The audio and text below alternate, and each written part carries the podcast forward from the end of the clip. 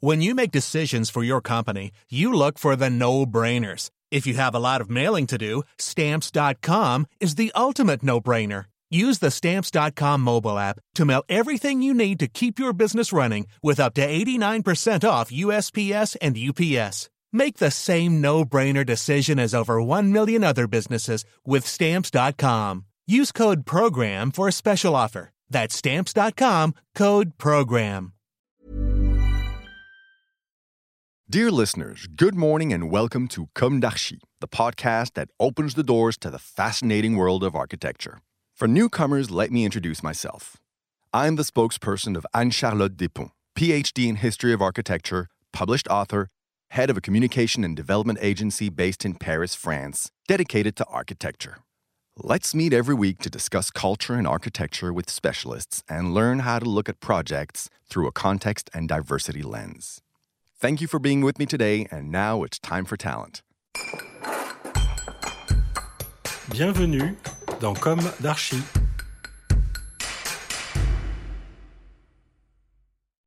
Dear listeners, good morning. This is Esther reading for Anne Charlotte, and it is so good to be back on Comme d'Archi. In this Comme d'Archi hashtag 24, we'll talk about the 3M Tower of Cergy Pontoise and the urgency of memory. Can we imagine the Eiffel Tower destroyed? No, of course not. Paris without its Eiffel Tower will no longer be Paris. But remember, there was a time when it had its detractors.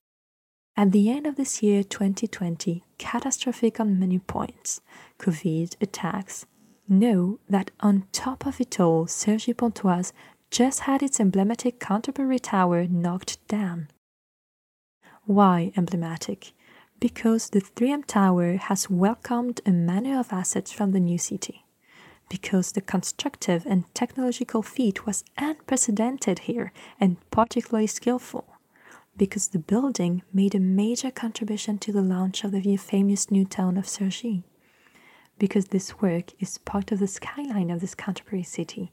It glorified its contemporary spirit, breaking the monotony of more ordinary architecture made of slabs and concrete. The 3M Tower in Cergy Pontoise was plastic, powerful, unique throughout the world. Finally, because it took its place in a vast green lung in the heart of the city, instead, more than 1,000 concrete housing units. In 2003, I published an article with the evocative title The 3M France Project in Cergy Pontoise From Rust Heap to Heritage Building because 17 years ago, and after 25 years of use, all dangers seemed to have been removed. An awareness and recognition had finally taken hold. Still, in 2003, I wrote in the magazine L'acier pour construire. This architectural work with innovative technology, whose constructive rationality allows the plasticity of the walls, seems to resist an era marked by obsolescence. Its implementation and the optimized use of materials have led to significant savings from the competition phase to the present day. This architectural expression, with its strongly expressed materiality, does not suffer today from any mismatch between its form and its use. On the contrary, to the great satisfaction of the project owner, who is still a user and owner, it responds to the perpetually changing use induced by contemporary economic laws. However, the danger was indeed there. A first sign had appeared in the aftermath of the 2001 attacks. The tower, then recently magnified by a lighting system, suddenly fell into darkness.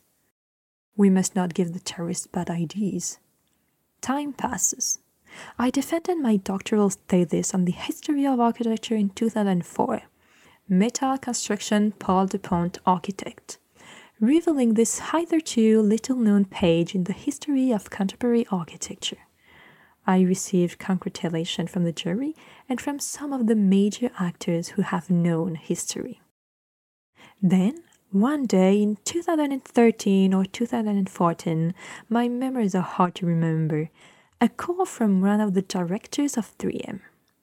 You will have to resign yourself. The 3M tower will be demolished the sky fell on my head. As a former employee of Cergy Pontoise, because I was employed in the Cergy Pontoise architecture agency of Paul Depont, the architect who designed the tower and also my uncle, I asked around. It was reported to me by word of mouth that the city authorities no longer wanted this tower. On the other hand, I am told that Dominique Lefebvre, former mayor of Cergy Pontoise and director of the Communauté d'agglomération, has done everything possible to save the tower. I'm chatting live with Dominique Lefebvre at a trade show, and I try to convince him. He seems very uncomfortable to me. Where does the truth lie? In the end, it doesn't matter, since the axe has fallen. The fault lies with the economic model I keep harping on. Cergy is not Paris. That's true. That doesn't stop my ears from ringing. Which way should we take things? adversity is in full swing. Since then, after vain attempts to raise awareness, contacts in all directions, alerts with the media in vain, the tower is demolished. The operator, aware of the slough of heritage, entrusted me with the work of memory, a lesser evil. But what was this tower? A high rise building, yes, but the constraint was adaptable by condemning the necessary level. A building with local asbestos, and not the structure. We have already seen much worse. On this point, the local press seems to have been manipulated, which looks like a very bad rule. A building lacking light? That was an exaggeration. An obsolete building? In its last moments of activity, it remained very relative, and many examples of reconvalescence exist. Anyway, what's the point? It is too late. So, what can we learn from this building? The 3M Tower was the French headquarters of the American firm of the same name from 1976 to 2018, built at its request. A tower with a steel structure made of self-skidding steel is still very rarely used structurally in the construction of buildings, but especially in the United States for the building of bridges. Rare similar buildings with Corten steel structure are clearly identified, including the headquarters of the John Deere firm in Moline, USA, designed by the great name of architectural modernity, Eero Saarinen. In Cergy, it is no longer a simple structure but a complex structure with peripheral stability, with fixed fasteners like rivets and sliding fasteners so that the building can expand. Faced with the need to build a tower inspired by American models, Paul Depont wanted to push this approach by designing a building with peripheral stability. A fervent user of metal, he wanted to push further for its intrinsic qualities the use of self skidding steel known as Corten, already used in a previous project, that of the Grand Mare. Jean Rouret, the structural engineer of the company CFEM and very involved in the project, said in 1994 the architect Paul Depont, who likes metal, had an idea that was not entirely feasible at the beginning. We thought about this problem and finally submitted an offer that had the double advantage of being cheaper than the others and being feasible in a shorter time frame. The stability is peripheral and obtained by the use of Vierendeel ladder beams, which are made of posts and spandrels. As the spandrel of the structure is an external spandrel, there is no curtain wall. The implementation of this set was complicated because of its cross shape. Paul Depont, in our interview of October 1999, told me La Compagnie Française d'Entreprises Métalliques, CFEM, helped me enormously. It wasn't me who decided that we will make a building that would float on a neoprene joint. It's a liner that floats, and they understood that. They figured that in order for it to float, you have to put it on a piece of land that it can float on. The relationship that happened at that time allowed the impossible to happen. They will never have made a building like that if it hadn't started from me.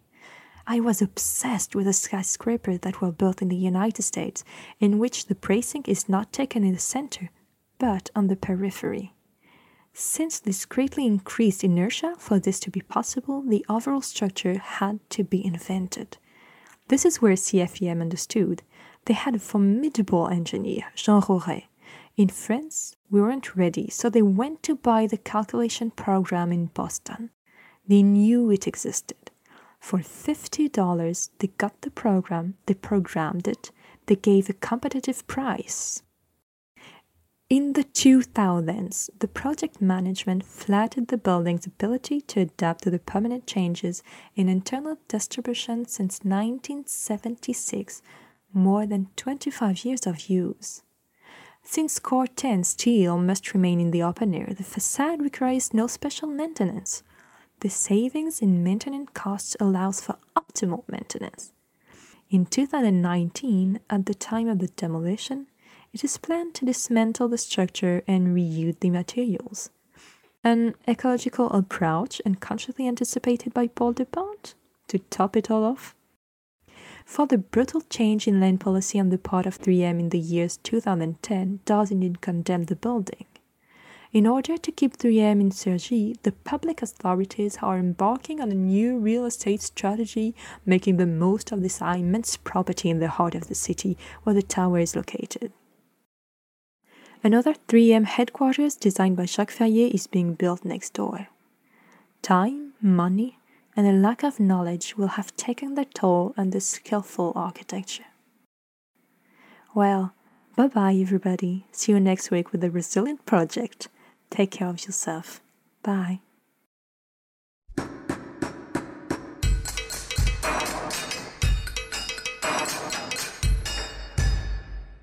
Thank you for listening. Don't forget to tune in to our previous content on Instagram at Comme d'Archi Podcast. If you like it, make sure to promote the podcast by giving it five stars on Apple Podcast and adding a comment, or on any of your favorite podcast platforms. And don't forget to subscribe and listen to all of our episodes for free. See you soon, and until then, take care of yourself.